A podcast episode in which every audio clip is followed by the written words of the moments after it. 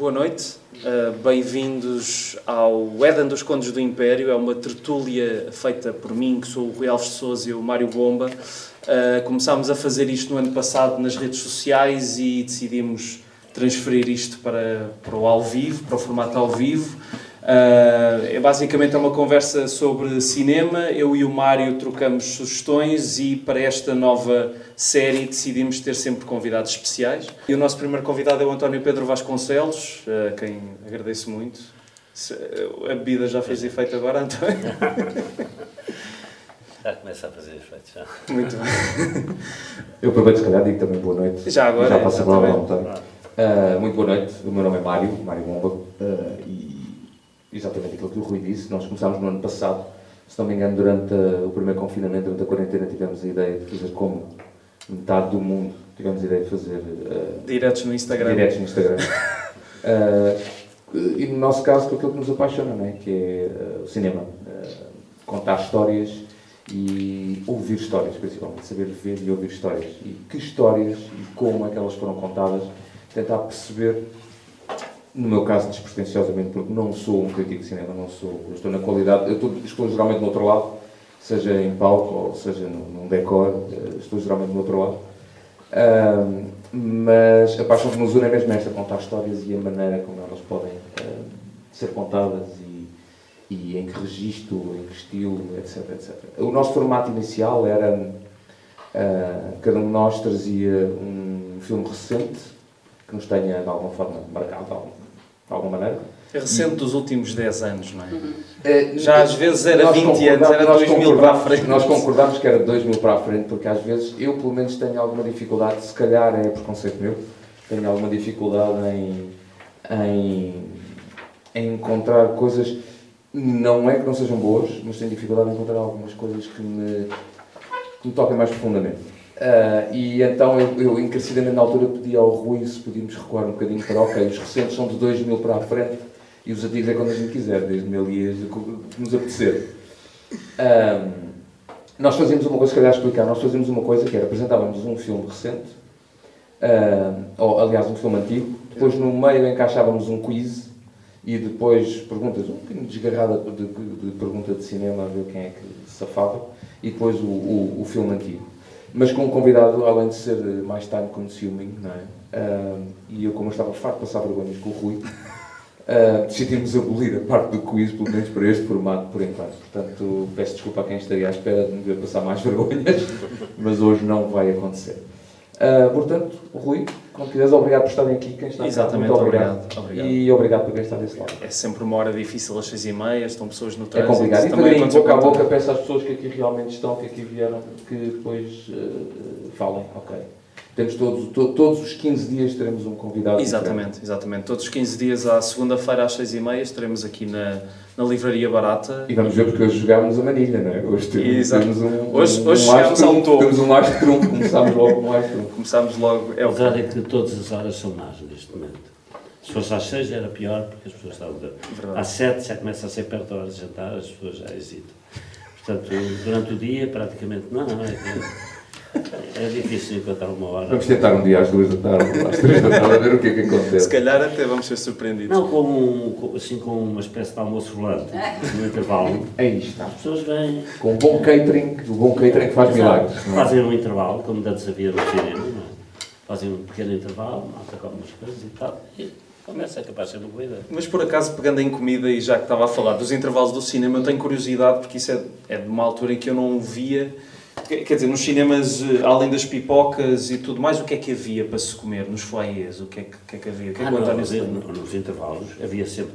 É preciso não esquecer que os cinemas uh, em Lisboa, um, eh, no Porto, mas enfim. Uh, para já é preciso perceber que os, os filmes estreavam-se numa sala. Uhum. A não ser as superproduções de Hollywood que estreavam em duas. Às vezes os cinemas estreavam numa sala. E, e a medida da a frequência do sucesso era o número de semanas. Segunda semana, terceira semana, quarta semana, não sei o quê. E hum, não era por número de espectadores, era por número de, de semanas.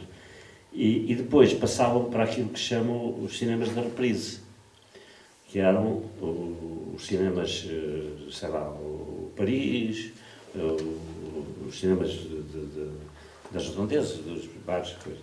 E, e depois iam para a província. E depois iam para as chamadas províncias ultramarinas. Portanto, as cópias, quando lá chegavam, já eram, já tinham sido Tinham arretalhadas 30 minutos pela a menos censura, para isso. censura. E depois chegavam num estado, que não podes imaginar. Bom, mas isto para, para explicar uma coisa que pouca gente sabe. Hum, o- as salas de cinema eram, até 71, até ter saído a lei 761, eram, só eram autorizadas em edifícios próprios. Ou seja, não se podia, como em Paris, por exemplo, uma pessoa vai a Paris e outras cidades, eu conheço melhor Paris, e, mas eh, tu, tu tens cinemas, tinhas, e sempre tiveste cinemas em de chão de prédios. Eram cinemas. E hum, em Portugal era proibido. Porquê? Porque até 1971 o Estado hum, não se deu conta, ou recusou-se a aceitar, que a película já não era inflamável. E, portanto, continuava a haver bombeiros nas salas, ok? e porque havia o medo de pegar fogo. Isto porque, antes da, película se aplicar em nitrato, que era assim... É evidente que era, que era mas já a partir dos anos 50, sobretudo, mas mais cedo, mas Sim. já não havia esse perigo, mas até 71, portanto, os cinemas eram obrigados a, a- a fazer-se em edifícios próprios, era o, o São Jorge, o Império, o Condes, o Monumental, enfim. Ahm, e, portanto, ah, isso durante algum tempo coincidiu, digamos assim, com o cinemascope, com os filmes muito... não havia a concorrência da televisão e tal, e, portanto, aquilo funcionava. A partir de uma certa altura começou a haver o declínio, não é? E os cinemas continuaram, não, não podiam fazer nada, ainda por cima havia uma coisa que pouca gente sabe também, é que os cinemas pagavam um imposto por, por um número de lugares. Se tinham 1.300 lugares, pagavam. Mesmo que só tivessem 100 pessoas na sala, pagavam um imposto por 1.300. E depois eles começaram a cortar lugares. E depois houve uma sala, que foi a única, que foi o São Jorge, que transformou-se em três. Porque o São Jorge era uma sala só. Era uma coisa gigantesca. é? E hum, balcão, segundo balcão, terceiro balcão e coisas assim. E, portanto, até 71, o cinema era visto nas, nas, na- na- nas salas, grandes salas, e havia intervalo. Eh, e o intervalo era como na ópera, como no teatro, não sei o quê, tinha, os cinemas tinham um balcão, um balcão, uma espécie de café, não é? Balcão onde as pessoas se viam de, epá, de pequenas Cozida à portuguesa, se calhar. não, mas uh, uns croquetes, umas coisas assim, e, e uma cerveja, uma copinha, uma coisa qualquer, no intervalo, depois tocava 10 minutos e eu, e eu, e e voltavam para a sala. Portanto, a, a pipoca é uma importação dos americanos, que é hoje em dia o grande negócio das salas, é a pipoca. é? E, e eu costumo dizer, aliás, que eu hoje em dia vou menos ao cinema, em grande parte, por muitas razões, mas uma das razões é porque hoje em dia os bilhetes saem a dobrar. Eu tenho que comprar sempre dois bilhetes, porque tenho que levar sempre um guarda-costas. Porque agora já não há espectadores, agora há espectadores, sabe? Verdade, E, portanto, a partir do momento em que passou a haver espectadores, eu só, só vou ao cinema com um tipo que eu pago, que vai atra- ficar atrás de mim, para garantir que não há ninguém que me vai espetar uma coisa nas, costas. Portanto, é uma das razões porque eu deixei, enfim, eh, vou menos ao cinema. Mas isto vinha a propósito das pipocas. Sim, não é? sim. Grande volta que deu, sim. Exatamente. Eu é que dei a volta. Não, não, não. não. Que, eu, eu, eu pessoalmente estou a achar que, e tristemente, atualmente, eu julgo que é um mal necessário para suster as salas de cinema.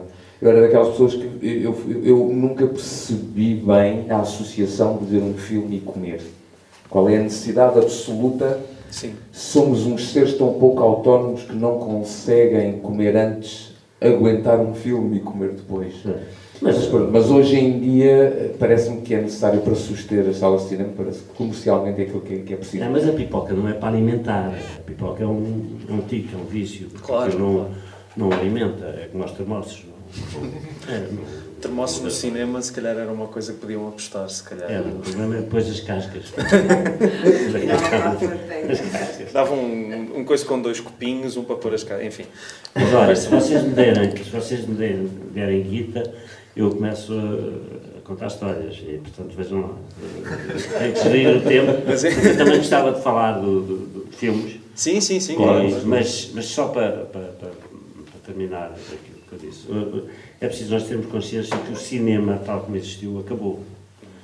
O cinema, ou seja, o cinema não deixou de ter o papel, a importância social e o papel social que tinha, como a ópera acabou, com o Puccini, a ópera acabou. Sim.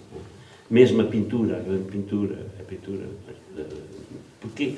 Porque tinham uma função social que deixaram de ter. E o cinema foi, no século XX, indiscutivelmente, a grande a forma de ficção mais popular de todas. E para onde, e para onde, e onde a, sociedade se servia. É? E, e, que ajudava a, a, moldar comportamentos e a criar mitos, etc.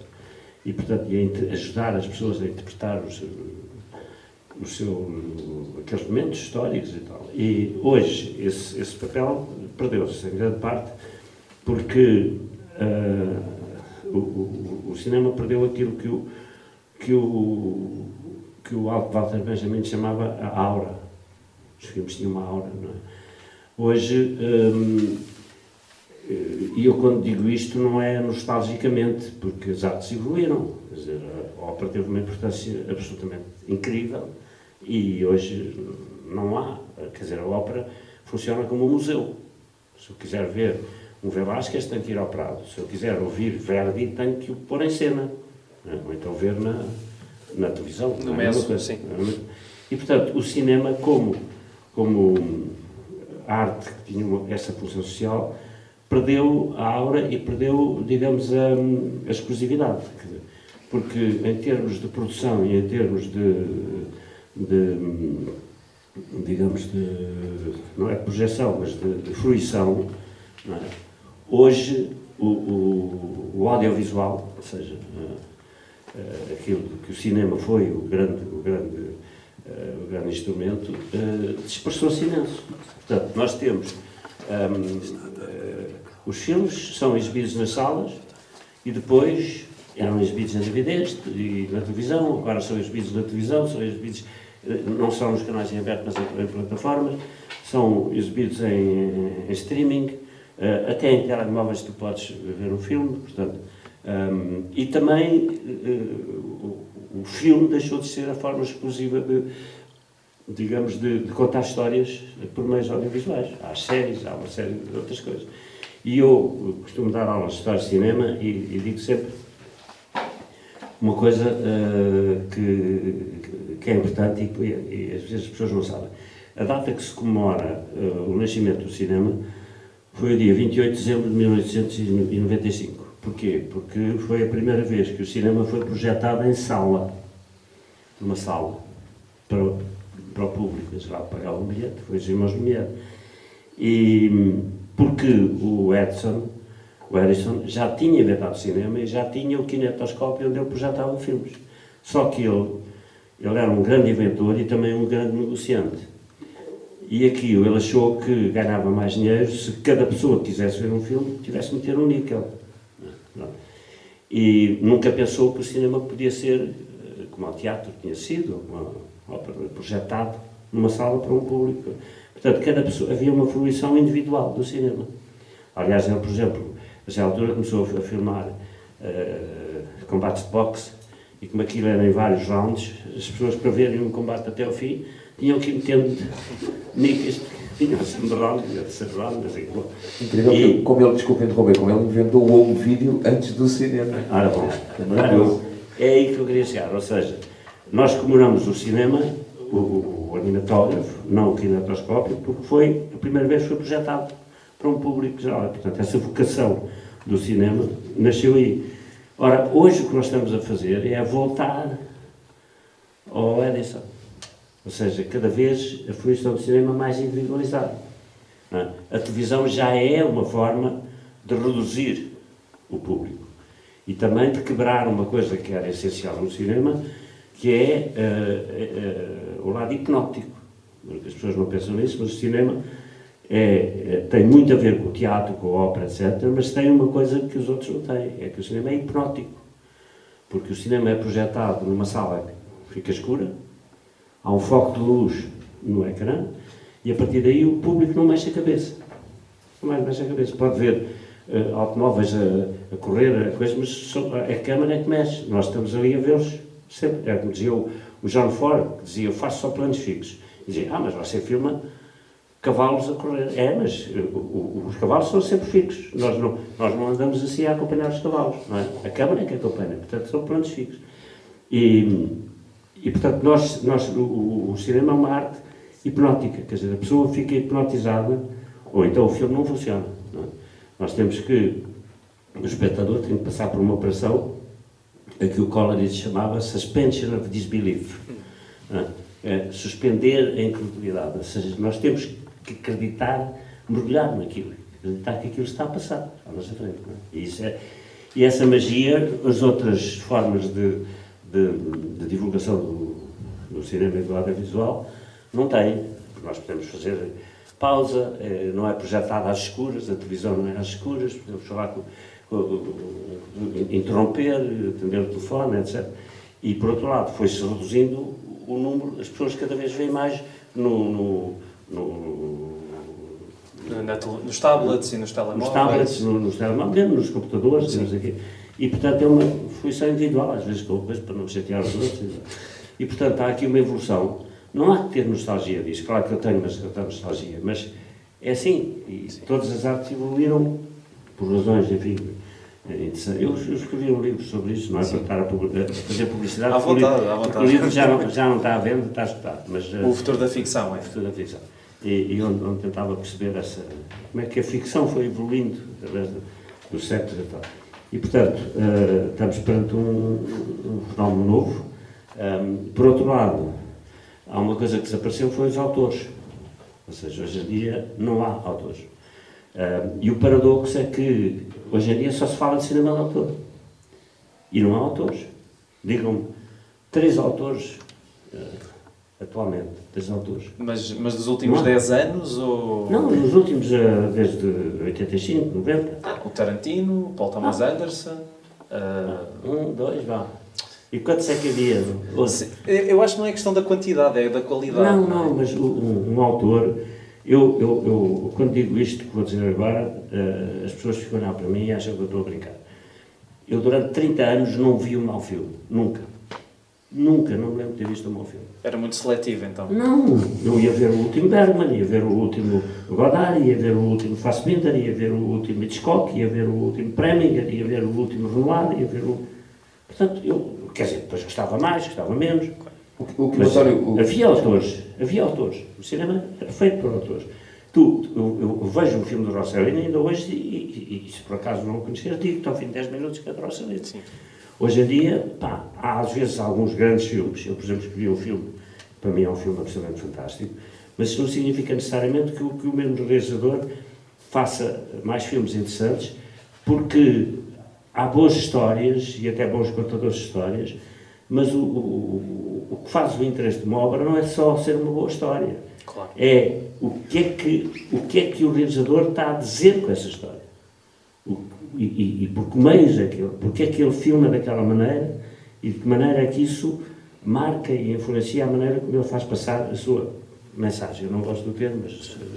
Estava agora a, a, a puxar pela cabeça, desculpa António, estava agora a puxar pela cabeça uh, uh, autores recentes que se encaixassem nisso. Eu acho que estou entendendo o que o António quer dizer, é no sentido de, de antes o autor criava o género, o estilo, e hoje em dia todos tentam plasmar um estilo para o imitar. E então não se cria uma coisa nova. Mas já não, já não. Eu vou dizer, eu sinceramente, hoje, digo-me, talvez, um, autor... talvez o Christopher Nolan, que criou um registro dele próprio. Mas não é, mas não é o registro, quer dizer, o problema é, eu eu, eu, vejo um filme, via um filme do Rossellini e ficava a conhecer o Rossellini. Certo. Ah. E eu aprendi, eu, eu, uma vez disse uma frase que, que mantenho. Uh, o, cinema ajudou-me a viver, ensinou-me a viver e a vida ensinou-me a fazer cinema.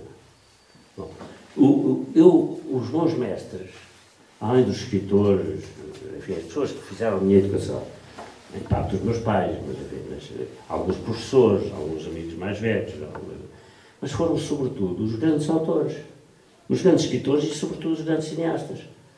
Foram eles que, quer dizer, eu, eu não aprendi a fazer cinema com o Rossellini, eu aprendi a viver com o Rossellini, eu aprendi a olhar para o mundo com o Rossellini, com o Rossellini, com o Noir, com, com o Preminger, com alguns realizadores que, que me diziam alguma coisa, que me ensinavam.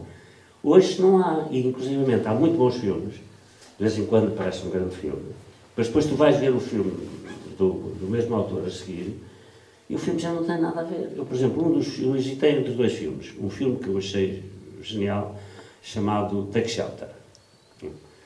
Epá, e depois fui ver o filme seguinte dele. É do Jeff Daniels. Nichols. Jeff Nichols, exatamente. Não, Jeff Daniels é o Jeff ator. Nichols, é, Jeff. Obrigado. E depois fui ver o filme dele a seguir. Pá, disse, "Epá, mas isto não é, não é do mesmo autor. Pá. Percebes? O, o que ele está a dizer com um filme e o que me está a dizer com outro tem nada a ver. Mas isso Ultimamente, apesar de tudo, houve, por exemplo, o Almodóvar, teve um, um período em que era, de facto, um autor. O Nani Moretti. Um, Carlo Lourdes, que eu gosto menos, mas é, indiscutivelmente, um autor. A gente reconhecia. ah, Mas, mas, no, mas nos- no, no antigamente, digamos assim, isso também não acontecia. Eu estou-me a lembrar, por exemplo, há uns tempos, estive a folhear umas revistas do Tempo e o Moda antigas e encontrei um texto do António em que desancava no 8 e meio do Fellini. Sim, mas eu continuo a não gostar muito.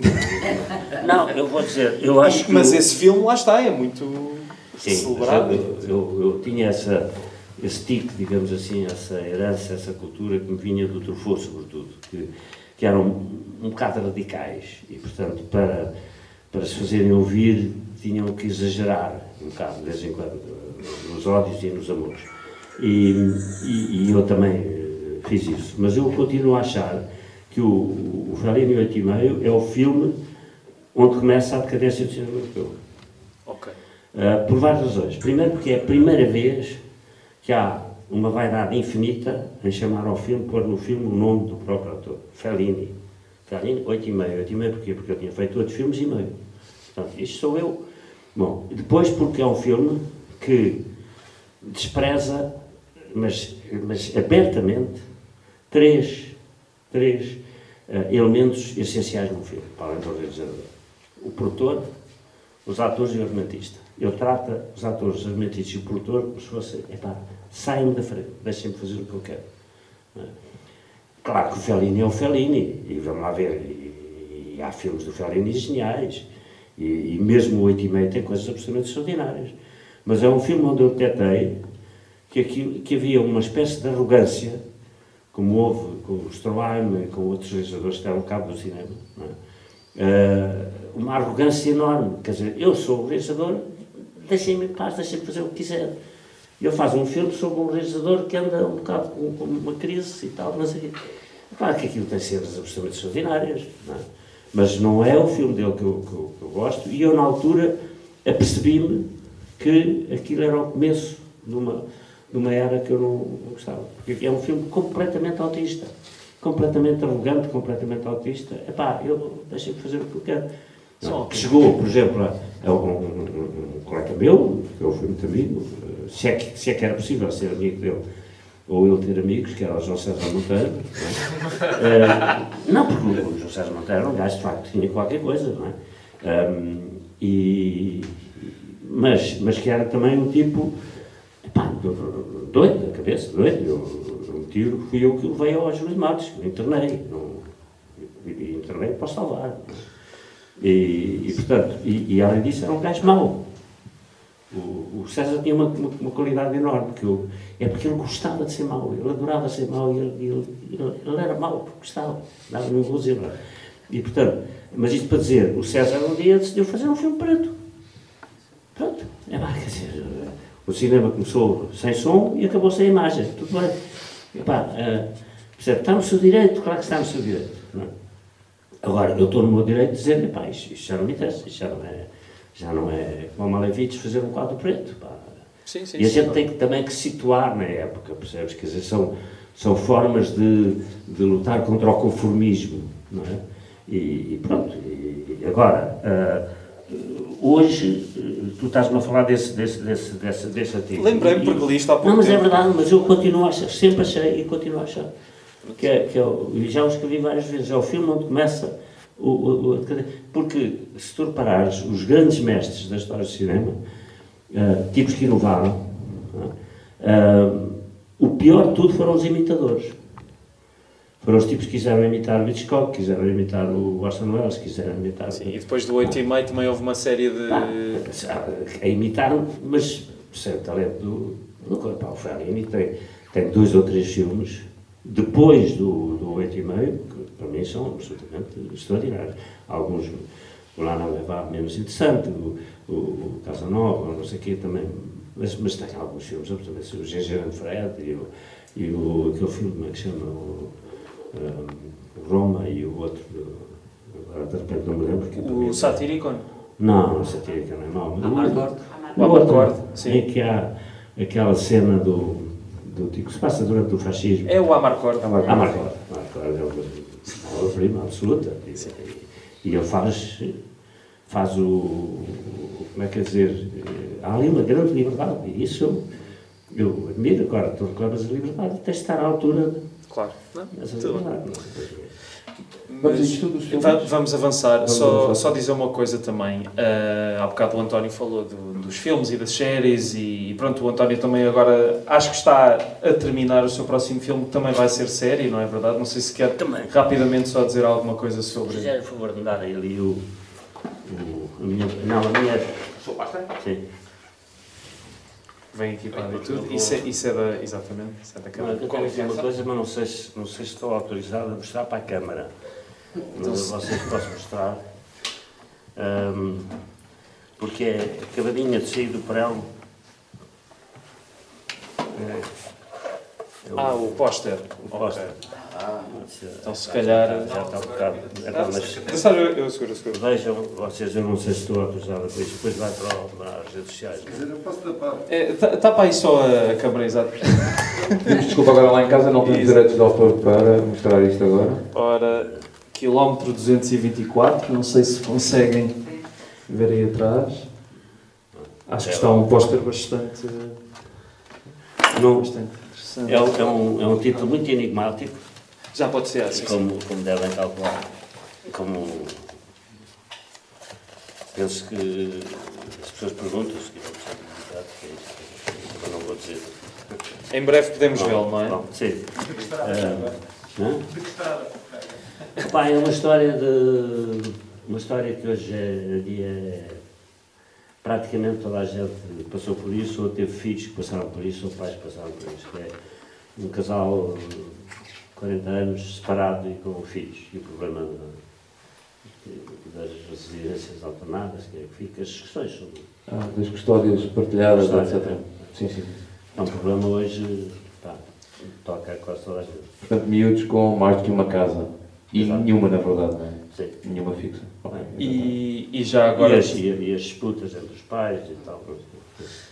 E já agora também, só, só dizer que saiu agora em DVD o primeiro filme. que nunca tinha sido editado em DVD. Uh, eh, por uma razão muito simples, é porque eu, na altura, era um bocado ingênuo. Uh, foi uma ingenuidade que, em alguns aspectos, jogou a meu favor, porque não havia fazer coisas que, se calhar, não, não teria feito se tivesse. Outra maturidade e outra.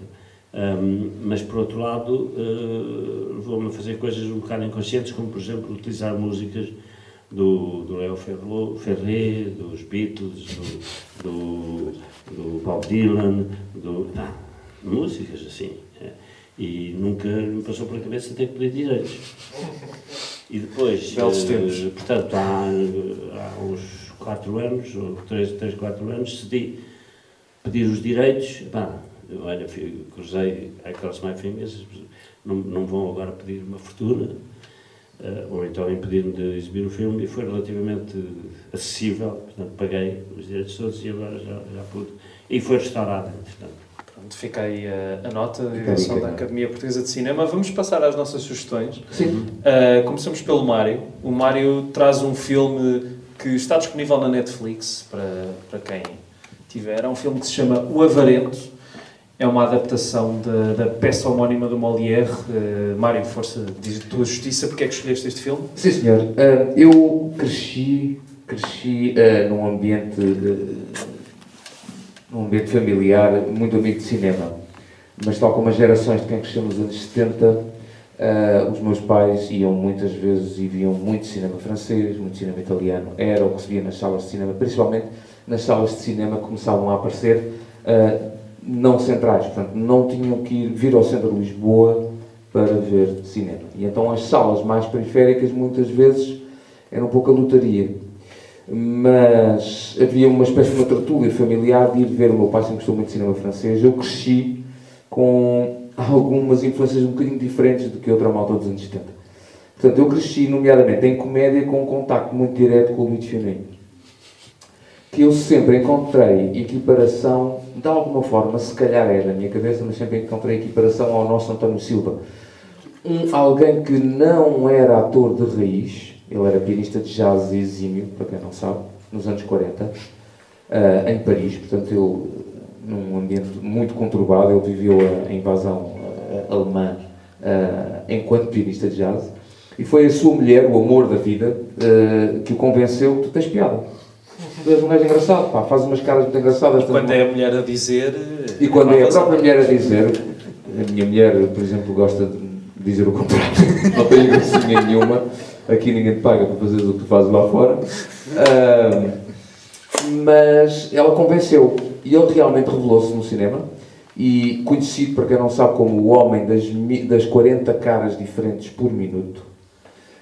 Uh, e, e alguém que reinventa, na minha cabeça, na minha ótica, atenção, uh, reinventa um pouco as regras uh, de alguma comédia de palco ele não, também fez, mas não foi isso que celebrizou, mas algumas regras da comédia de palco que, que, que, eu acho que ele reinventou. Uma coisa que a mim sempre me ensinaram, um gesto, sempre antes da palavra, ele fazia gesto antes da palavra, durante a palavra, em vez da palavra, a seguir a palavra. Era alguém que realmente utilizava uma fisicalidade, ele é talvez o pai ou o avô da slapstick comedy, que é muito ligada ao anglo-saxonismo, se quisermos, à, comédia britânica e até por herança a, algum fenómeno americano, mas ele é o, o comediante slapstick francês. Eu escolhi o Avarento porque é um filme de 1980 que é co-dirigido por ele e pelo Jean Giraud e é, um, é um casamento que eu acho, desde muito cedo eu vi este filme em miúdo com o meu pai, claro, não, não, não, com os mesmos olhos com que revi agora na Netflix, mas uh, uh, com um casamento que eu acho perfeito entre dois enormes da comédia francesa, com 300 anos de diferença entre eles. Molière e, uh, obviamente, Louis Finet. E o casamento de uma comédia física com uma comédia de texto riquíssima, como é, uh, como é o caso uh, desta. Um, de, destaco do filme, destaco o trabalho de duas, dois atores fetiches dele, que entram em, se não em todos, mas em quase todos os filmes em que ele teve uh, capacidade de decisão nesse sentido. Uh, no papel da Frosine, uh, a Claude Gensac, eu creio que se diz Gensac, não sei se é Gensac, se é Gensac. E o, no papel do Maître Jacques, o Michel uh, Galabou, que já o poderíamos rever em toda a saga, que são os filmes mais conhecidos do, do Finet, toda a saga Gendarme. Que é quando ele faz o polícia francês. E já agora os cenários desenhados pelo Alberto Derzo do Asterix. Exatamente, eu já lá ia chegar o, uma opção estética, como aquilo é basicamente uma peça de teatro filmada. Ele tem algumas opções estéticas interessantes, como haver cartazes, réplicas dos cartazes originais das apresentações de Molière a decorar as paredes da casa e, no lugar de coisas também, por razões orçamentais com certeza, no lugar de cavalos, por exemplo, o estábulo era um estábulo com cavalos desenhados pelo Derzu que, como se sabe, estava em alta na altura, no início dos anos 80, foi um boom enorme para os Asterix da vida. Um, Saíam dois por ano, pronto. naquela altura. Um, e, para finalizar, um, acho um, um bom, uma, uma, boa relação, uma boa relação uh, e um, um, bom corolário para aquilo que foi o trabalho dele, que sempre foi um ator popular nos filmes que fazia, era uma comédia basicamente popular, um pouco de situação, um pouco corrida, um ritmo elevado, era muito mexido. Um casamento muito interessante entre uma, uma, uma componente clássica, não é? do texto original e de uma, neste caso, uma mise-en-scène e de uma performance de alguém ligado a uma coisa um pouco mais moderna na altura. Portanto, a minha, minha, o meu destaque para filme antigo é 1980, o meu destaque para filme antigo, O Avarento. Não sei se o António viu, mas... Uh... Uh, não me lembro de ter visto. Vi alguns filmes do Fionese, o Avarento não, não, não me recordo ter visto mas aproveito para dizer uma coisa que uh, a novela Vague, uh, eu sou contemporâneo da novela Vague e tive um grande entusiasmo pelos primeiros filmes da novela Vague, que abriram grandes perspectivas sobre vários aspectos, não vou alongar-me sobre isso. Mas teve um, um defeito um bocado radical que foi tudo o que era o cinema daquela época foi banido. É? E alguns autores eh, de grande qualidade, inclusive como Melville, por exemplo, foram um bocado desprezados. É? E, e, portanto, e a comédia foi uma coisa, praticamente me lembro, não há comédia na novela vaga. E, e, a comédia é um género que eu considero um género maior, desde sempre, desde a Grécia, desde o Aristófanes até ao, passando por Molière, eh, por, o próprio, o próprio Shakespeare, metade são comédias, metade são tragédias e dramas históricos, portanto a comédia. E é um género que é, que, que é muito desprezado. Não me lembro de, de, por exemplo, assim, uma comédia ganhar um prémio em Cannes, assim, uma coisa...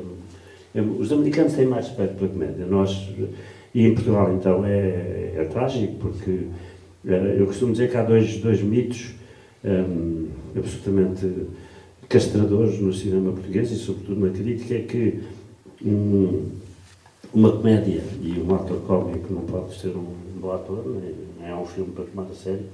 E não é para tomar a sério, é para a gente se rir, mas, mas é para tomar a sério. E, e uma mulher bonita não pode ser boa atriz. São os dois, dois grandes tabus.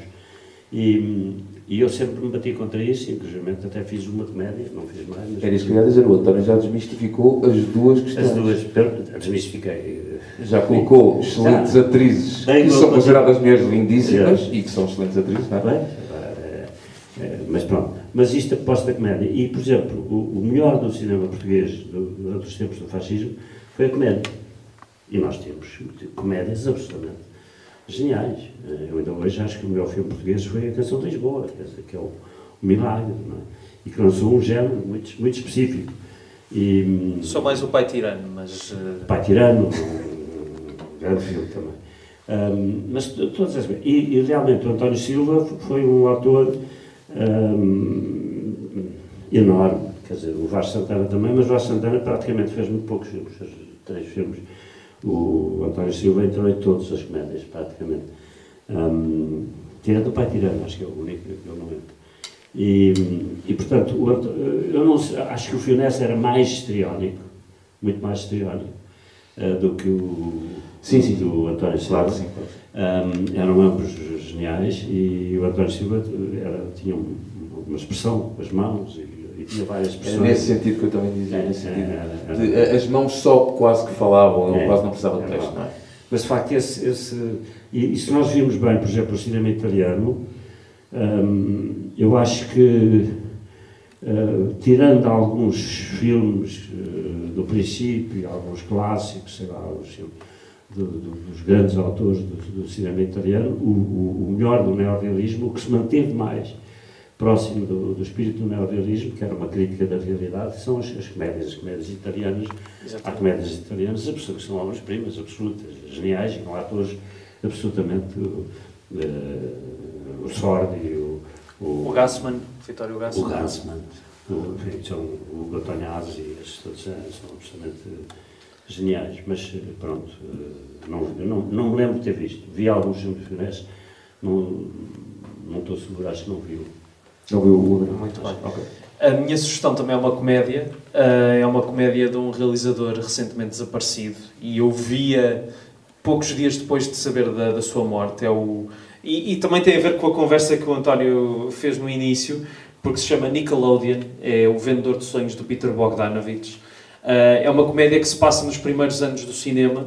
E a questão do Nickelodeon também, porque basicamente Uh, reduzindo a história, que é uma comédia de, de enganos e de várias peripécias, muito a alta velocidade, como são os primeiros filmes do Bogdanovich, que têm muita influência das comédias americanas dos anos 40. Uh, é basicamente a história de uma pequena produtora independente uh, que tenta fazer face aos grandes magnatas da altura e que tentavam quebrar a concorrência e eliminar a concorrência é um filme que eu, eu, eu, eu, sinto que muitas vezes usa a palavra hilariante sem razão, mas acho que neste caso adequa-se perfeitamente. Uh, é um grandíssimo filme do Peter Bogdanovich, não tão falado como merecia. Uh, muito resumidamente, acho que é isto. Ele tem passado recentemente na RTP algumas vezes, portanto é questão de apanharem por aí. E pronto, não sei se os caros convivas alguma vez viram este filme, mas não viram. Eu, eu também acho que não vi.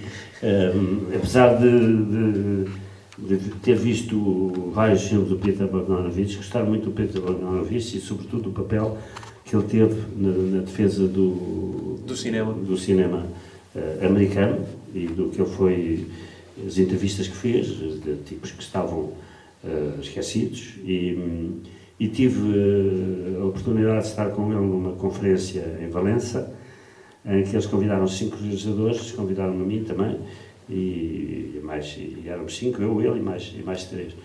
E ele contou algumas histórias que eu, se tivesse tempo, adorava contar aqui. Pá. Histórias absolutamente extraordinárias, particularmente uma história que ele contou um, quando fez a entrevista ao Hitchcock. Uh, acho que não tenho tempo para contar aqui, mas... É muito longa? Não, mas é, mas é, é, é, genial, não sei se querem que eu conte. Mas... Pode contar, pode ah, contar. Ele, ele, o que ele contou foi, ele, ele começou por dizer, isto tinha a propósito de ele ter dito, estávamos a discutir, isto foi em 2001, e, e fomos convidados para uma, uma, uma série de sessões que a Câmara de Valença tinha organizado para eh, fazer uma espécie de balanço do que tinha sido o século XX em termos de literatura, cinema, arquitetura, teatro, pintura, essas coisas. E no, na parte do cinema convidaram-nos, eh, nós cinco, eh, não me lembro bem do nome dos outros, mas enfim. E, e o Peter Bogdanovich fez uma, uma intervenção muito interessante em que ele dizia que eu gostava muito do cinema europeu, muitos realizadores do cinema europeu, que a própria geração dele tinha sido muito marcada por isso, mas que os americanos, eh, que geralmente os, os, os, europeus tinham muito boas histórias, mas não as contavam muito bem, e que os americanos podiam ter mais histórias, mas contavam não sempre muito bem. E dava o exemplo do Hitchcock. Ele dizia o Hitchcock, uh, há meia dúzia de filmes dele que são bastante profundos, têm grandes scripts, mas há alguns que a história é um mero pretexto para ele criar histórias de suspense, e, e ele é muito bom nisso. E eu... Uh, um dia uh, fiz-lhe uma, uma longa entrevista, depois do Truffaut ter feito, ele fez um livro com entrevistas do, do Hitchcock, combinou com ele, 10 sessões, no hotel não sei quantos, e, e ele, uh, nós estávamos no quarto dele, que era num dos últimos andares, depois bem no 25 andar, e, e, ele fez questão que era só uma hora, e ao fim de uma hora tinha, ele tinha que vir fazer companhia cá abaixo ao bar para beberem um copo. E, e o Peter Bogdanovich contava que na primeira sessão chegaram uma hora, ele olhou para o relógio, bom, agora vamos descer no elevador e vamos para o copo. E, e quando entraram no elevador, entraram mais umas 5 ou 6 pessoas, depois ia parando, iam entrando, até que estava cheio. E quando ele percebeu que estava cheio, começou a falar com o Peter Bogdanovich, como se a conversa viesse atrás, a dizer, imagine você, pá, que o, o tipo que, que ontem estava comigo, estava, estava, estava no bar, eh, eu estava a beber um copo sozinho, eu estava ali perto, pá, mas era um tipo estranho, pá, olhava para ele, olhava para mim, não sei o quê e tal. E a certa altura o tipo levantou-se, foi-se embora, e eu, uh, um bocado, levantei-me também, subi para o meu quarto, e quando chego ao meu quarto, vejo no corredor que havia, a luz do meu quarto estava acesa.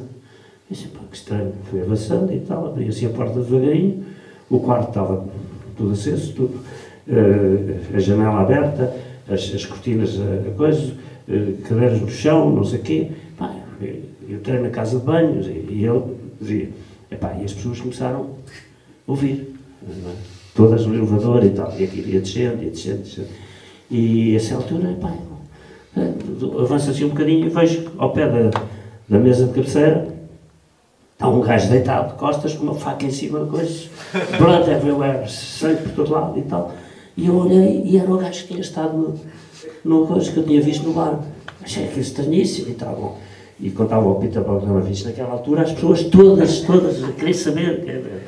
E ele, e ele a gerir o tempo, a ver o elevador, chegar cá abaixo e tal. E a certa altura disse: pá, eu vejo aquilo, vou publicar para o para, para, para a recepção, para virem, não sei o quê e tal, e, e, e, de repente vejo que ele ainda não está morto, que ele está, começa assim a abrir a boca, e eu desligo e aproximo-me e tal, o que é que ele queria dizer e tal, nessa altura abrem-se as portas do elevador, e pronto, e começam pessoas a pressionar para sair, para entrar, ninguém queria sair, ninguém queria entrar e tal, não sei o quê. E o Peter Bogdanovich, depois quando aquilo se acalmou, virou-se para ele e disse, mas o que é que ele disse, o que é que ele disse e tal. Okay, o, o, o, tipo que. Ah, oh, forget, this is just my elevator story. Isto é a minha história do elevador. Pronto, e, e, e, portanto, ele dizia isto, dizia, portanto, a história não, não interessa nada. Quer dizer, agora ele pôs as pessoas todas a querer saber como é que acaba. Portanto, e isso foi uma das, de, das conversas que eu tive nessa com o Peter Bogdanovich. Valeu a pena a história. Uhum. Agora, a, a sugestão do António, Europa 51, do Roberto Rossellini. Uh, muito rapidamente, António. É um bocadinho mais antiga. Uh, eu hesitei muito porque havia uma boa centena de filmes que eu, que eu, que eu gostaria de ter escolhido e hesitei entre vários. E acabei por escolher o Europa 51 porque uh, o Rossellini foi talvez o, o, primeiro, não, primeiro não digo, mas foi dos realizadores que mais me marcou. Lá está, porque era um autor e eu seguia o Rossellini. E o Rossellini tem uma obra que parece desigual, mas que não é. E, e eu acabei por ter uma relação com o Rossellini uh, muito curiosa, porque um, eu tinha uma tal paixão pelo, pelo cinema dele e uma admiração pelo cinema dele, que quando eu tive uma bolsa para ir a Paris estudar cinema, fundamentalmente para, para ver filmes na Cinemateca, não é? e aprender a história de cinema e tal. E, e depois, quando acabou a bolsa, eu pensei, o que é que eu vou fazer? Então a minha ideia era tentar ser assistente do Rossellini. E, e conheci um tipo em Itália eh, que me disse que conhecia o Rossellini e disse, vá, vem cá Roma, tu arranjas maneira de falas com ele. Eu meti-me no comboio, para em Florença, obviamente, para conhecer Florença, e, e quando saio do comboio, uh, a minha ideia era ficar lá um dia, Florença, ou dois, já não me lembro, depois seguir para Roma, e abro o Correio, Correio da Sera e vejo uma carta do Rossellini a dizer que tinha abandonado o cinema. Pronto, eu abandono o cinema, o cinema já não me interessa, é uma coisa comercial, vou fazer televisão. E, e eu, pá, aqui ia para, para o Rossellini, pronto, já é paciência e tal. E, portanto, frustrou-se essa, essa, essa ida um, essa possibilidade de trabalhar com o Rossellini. E depois, um, mais tarde, uns anos mais tarde, houve a retrospectiva da Gulbenkian, em 73, que ele veio cá, passou a Roma Cidade Aberta, porque estava proibido, foi uma sessão pá, inesquecível, o homem estava comovidíssimo, porque pé bater palmas, e, e, depois tive a oportunidade de o conhecer e de fazer uma entrevista com ele, para o Cinéfilo. E, e a minha vida com o Rossellini está muito ligada, até por outra razão, é porque um, uma das coisas que eu, que eu, que eu, que eu via no, no Rossellini, e lá está, uh, por isso é que ele era um autor, é que entre os, os vários temas dele, um deles era um, uma coisa que ele tentou toda a vida, como cidadão e como cineasta, era uh, conciliar o melhor da mensagem cristã e da mensagem uh, marxista nisto. Portanto, uh, estar do lado dos pobres, estar do lado dos, dos desprotegidos, estar do lado dos. E, e ele sempre foi, uh, mas era, não era ortodoxo, porque ele tinha grandes problemas com a Igreja, tinha problemas com o Partido Comunista, não sei o quê. E, e eu, isso foi uma coisa que sempre me, fascinou. E ele, o primeiro filme que ele faz a sério, já com a Itália em plena libertação, é o, o, o Roma Cidade Aberta. E o Roma Cidade Aberta são duas histórias reais que ele transformou num filme em que há um padre e um comunista que são resistentes e que são ambos eh, mortos, eh, torturados pelos nazis. E, e portanto, e ele, e, e, porque ele quis deixar uma mensagem, eu acho que ele, que ele contribuiu imenso para reabilitar a Igreja, porque a Igreja, a Igreja do Vaticano, a Igreja oficialmente foi muito cúmplice do fascismo, um, mas houve parados resistentes, como houve resistentes, eh, nomeadamente comunistas. E, e depois, uh, ele, portanto, em, em 1951, o filme estreou-se em 52, ele faz um filme chamado Europa 51, e ele tinha muito o sentimento de que ele estava a falar de uma época muito precisa, porque ele põe a Alemanha ano zero, portanto, é o ano da libertação. uh, da, da, libertação do, do, do, fim do, sim, do nazismo. É? Um, Europa 51, uh, Índia 60 não sei quantos.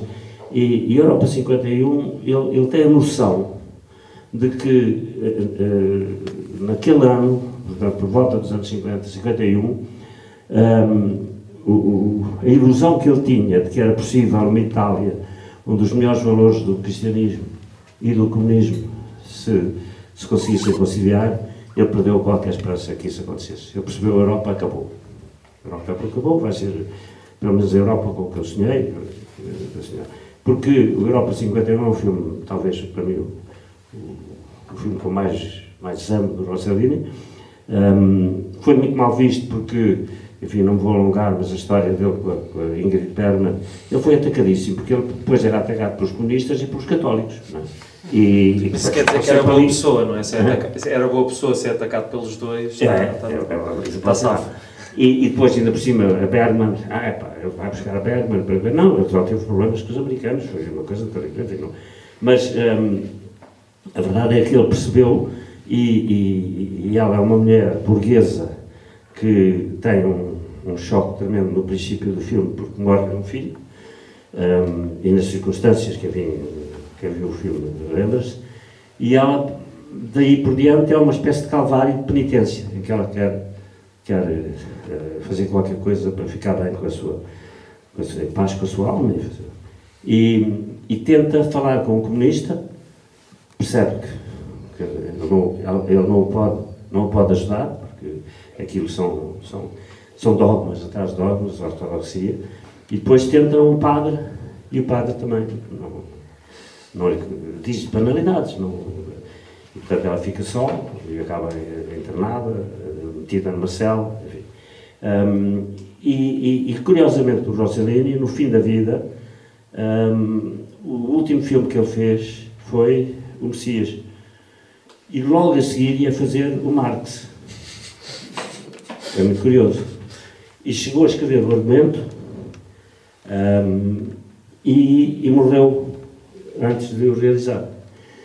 E eu, que conhecia a Suzuki D'Amico, que era uma mulher extraordinária e tinha sido a grande argumentista do, do, da, maioria, da maioria, não, mas de muitos dos filmes uh, italianos, os melhores filmes italianos, um, e que era amiga dele, e a filha, uh, uma das filhas, tinha-se casado com o Rossellini. No, portanto, quando ele morreu, ela era viúva, muito mais nova, mas tinha casado com ele. E eu falei com ela e disse: Olha, eu sei que o seu pai deixou um guião por, por fazer e, e, eu gostaria de saber se, se, há alguma proposta para fazer ou não. E ela disse: Não, não há. Houve o Glauber Rocha que quis fazer, mas desistiu. E eu disse: Então, eu, gostava de fazer, posso comprar. E comprei os direitos ainda tenho os direitos, tenho, neste momento tenho uma opção, porque aquilo era por uns anos e portanto passou, mas se alguém quiser fazer eu tenho a opção da coisa. Só que depois desisti porque fazer um, um, filme sobre o, sobre o Marx um, com as, com as uh, viagens do Marx de, de, de, da Alemanha para, para a França, depois para a Bélgica, depois para a Inglaterra, e aquelas coisas todas, e com a Comuna, não sei o que, era não tinha capacidade para, para produzir e, portanto, ficou na gaveta. E, e portanto, uh, tenho uma relação especial com ele. E o, o Europa 51 é, é, é precisamente isso, é, é, um, é um filme em que ele identifica exatamente porque é que a Europa, como se sonhou depois da guerra, um, eh, eh, está morta, está, está, foi, foi, digamos assim, tomada pelo, pelo mundo de interesses, de, de, de, de concupiscência, de, degradação dos valores, etc. Quer dizer, é, é, é um filme absolutamente sublime. Podia-se ter escolhido outro, mas... Mas é, uma, uma, é uma ótima escolha, está disponível em DVD nas plataformas do, da Filmin, na plataforma Filmin. Agora, muito rapidamente, temos de ir às sugestões recentes. Uh, o Mário escolheu um filme chamado Os Tradutores, que tem passado na televisão e está na HBO Portugal. Mário, uh, um minutinho. Um minuto, muito rapidamente. Uh, eu, curiosamente, reparei que, por acaso, escolhi dois filmes franceses, não foi consciente sequer. Os Tradutores é, é, uma boa novidade, e vou explicar porquê. É uma, uma realização segura, a história ótima, original, a história de, um, de uma trilogia fictícia, literária, que vai sair o, o, o, tão esperado terceiro volume, que vai concluir a história. É uma espécie de Dan Brown, não é? É, é, é mas com, uh, uh, o, o ambiente é uma coisa ainda maior, mais, um, é mais transversal socialmente, com uma importância superior. A, a chamada, que é fictícia, que não, não existe, a trilogia Dédalus, uh, de um autor também fictício, o Oscar Braque. Um, a questão é que são contratados nove tradutores nas nove línguas principais, uh, uh, principais no sentido dos países onde venderam mais os volumes anteriores, para traduzirem em segredo, fechados num bunker, numa mansão em França, para fazerem as traduções para as suas línguas uh, antes do lançamento global do terceiro volume.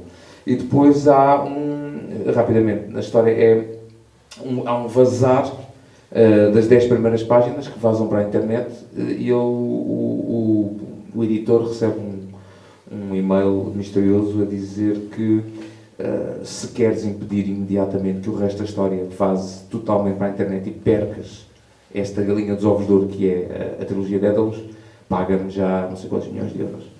Uh, é, um, é um policial, sim, mas para mim acho que é original na medida em, de uma coisa que eu há muito tempo inconscientemente procurava no cinema, que é uma multiculturalidade e uma multilinguística não há medo nenhum em ir buscar um, ator a cada um dos países. Cada tradutor é um ator nativo do seu país. Incluindo uma atriz portuguesa. Incluindo uma atriz portuguesa, a nossa Maria Leite, que faz a tradutora de, de francês para português. Uh, e cada ator, cada respectivo tradutor é um ator uh, uh, do seu próprio país. Diga? Quem é portuguesa? A portuguesa é a Maria Leite, é uma atriz, se não me engano, do Porto. Ela está ligada ao, ao, ao teatro. ao teatro já de São João? São João, exatamente. Dizer São é essa, exatamente. exatamente. Uh, a Maria Leite é, um, é uma atriz fabulosa uh, e, e esta, multi, uh, esta multilinguística, esta multiculturalidade que está associada, não há medo de ouvirmos as nove línguas durante o filme. Aliás, isso é, por razões que eu não vos vou dizer porque spoiler alert, não há medo da utilização disso. Eu, eu tenho aquele estigma mesmo ao crescer de que os filmes evoluíam todos e os realizadores procuravam uma maneira de colocar a sua própria língua disfarçando a língua anterior. Eu lembro-me que há um, há, há um, e muito rapidamente para não queimar muito tempo, uh, uh, há, um, há um pormenor delicioso que tenta colmatar isso uh, no, no, tem nada a ver com este filme, no caso Outubro Vermelho, que é tudo se inicia a falar em russo até que há um lentamente zoom in no, no Sean Connery. Em zoom in ele está a falar em russo, em zoom out já vem a falar em inglês. Mas há esse pavor de fazer um filme de pio a pavio com uh, as línguas. Uh, e aqui não. Cada um fala a sua própria língua e é maravilhoso ouvir dinamarquês, ouvir alemão, ouvir francês, italiano, mandarim, russo, etc. E depois, como é? Há legendas? legendas, graças a Deus, há legendas, exatamente. Eu acho que as legendas são, são uma, uma das grandes progressões do cinema. Não é possível ver filmes com legendas. Não é possível. Ok, não vamos só. É. Acho que isso era preciso outra conversa, António, uh, mas uh, outra hora de conversa, temos mesmo o tempo está a voar. Muito rapidamente, a minha sugestão é um filme que ainda está nos cinemas, chama-se Licorice Pizza. É o último filme do Paul Thomas Anderson, que eu referi no início. Uh, ele fez filmes como o Magnolia, o Haverá Sangue. É um mosaico de. Não é um mosaico como os outros mosaicos de histórias que ele fez, é basicamente é a história de um pseudo-romance entre um rapaz de 15 anos e uma rapariga de 20 e tal. Uh, é, é, um, é um filme que tem, tem o que se diga, passa-se nos anos 70, tem um bocadinho uma certa, um certo ambiente que já o Quentin Tarantino, Once Upon a Time in Hollywood, tentou, de recuperar a sua infância, de recuperar os locais onde ele foi feliz, com algumas referências históricas pelo meio reais. Eu acho que é um filme, além de ser um filme bastante bom, é um filme muito divertido. Uh, não sei, eu sei que o António gosta do Paul Thomas Anderson. Não Já gostei se... mais, mas este ainda não vi. Veja, porque acho que vai voltar Sobretudo a ter fé. dos, dos primeiros filmes. Para mim, o melhor filme dele é o, é o primeiro. O Ar Date é muito bom. Sim. Já viste, António? Uh, Mário? Não, não, este não. Gosto muito de Paul Thomas Anderson, sim, mas, mas neste não. Eu acho que vão recuperar a fé. Eu, pelo menos, gostei bastante, mas já, já conheci quem não, quem não tivesse ficado fã. Uh, por fim, a sugestão do António recente é o Manchester by the Sea, de Kenneth Flanagan Pois, é, eh, também. eh, Aqui a escolha era, era menos difícil. Não era mais fácil, era menos difícil, porque eh, de há 20 anos para cá eu não vi muitos, assim, uma grande quantidade de bons filmes. Ahm, mas este foi um filme que me impressionou imenso, porque ahm, eu acho que é, é a única coisa que eu acho que é impossível de, de filmar, eh, que é eh, filmar a dor de alguém que, a quem morre um filho. E, e houve várias tentativas e, pá, por exemplo, o próprio Nani Moretti, a meu ver, fez um filme e... O Quarto do Filho. Quarto do Filho. Quarto do Filho. E não é, para mim não é dos melhores filmes dele, falha. Há, curiosamente, há um filme recente português, de um realizador eh, eh, maldito, e que eu considero que é talvez o, o melhor realizador atualmente a filmar. Eu vi dois filmes dele, ele fez dois filmes e são os dois extraordinários. É um filme chamado A Sombra, do Bruno Gascon, que eu achei um filme extraordinário. E não é sobre a perda de um filho, mas um bocado como a Medi, ou seja, a mãe não sabe ainda hoje, ao fim de não sei quantos anos, se o filho está morto ou está vivo. E eu penso que isso ainda é pior do que morrer um filho. A gente morrer um filho faz o luto ou não faz o luto, mas um, não saber se o filho está vivo, se não está vivo, enfim, deve ser horrível. E ele filma isso muito bem. O Manchester by the Sea pá, é, foi um filme que me deixou. Um, De rastros. Porque é um filme sublime uh, uh, e, e é que a, a- dor dele vai sendo descrita de uma maneira muito, muito discreta, muito púdica. Mesmo o- o- uma das coisas que acontece quando se perde um filho é que os pais normalmente não conseguem sobreviver uh, juntos. Uh, há uma espécie de culpabilização mútua. uh, e, e, portanto, isso é muito bem dado no filme. E, e- Fico- É a sua sugestão. impressionou imenso. é? Pronto, obrigadíssimo António, temos de terminar, o nosso tempo chegou ao fim. Muito obrigado a quem esteve cá e obrigado, a quem Obrigado a assistiu todos. também no Instagram. Vejam Obrigado. o próximo filme do António Pedro Vasconcelos, quando estrear, deve estar para breve, não é verdade? Abril, princípio de abril. Muito bem, pronto, obrigado. Obrigado.